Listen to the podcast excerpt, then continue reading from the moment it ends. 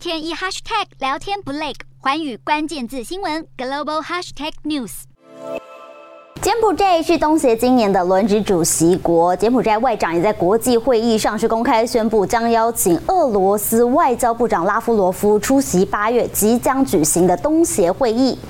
这场为期四天的东协会议将在八月三号举行，参与的成员包含了美国、中国、日本等等。除此之外呢，备受争议的缅甸也受邀与会。这一回柬埔寨再邀请俄罗斯，不止引来西方国家的担忧，会议中各方代表会擦出什么样的火花，也备受关注。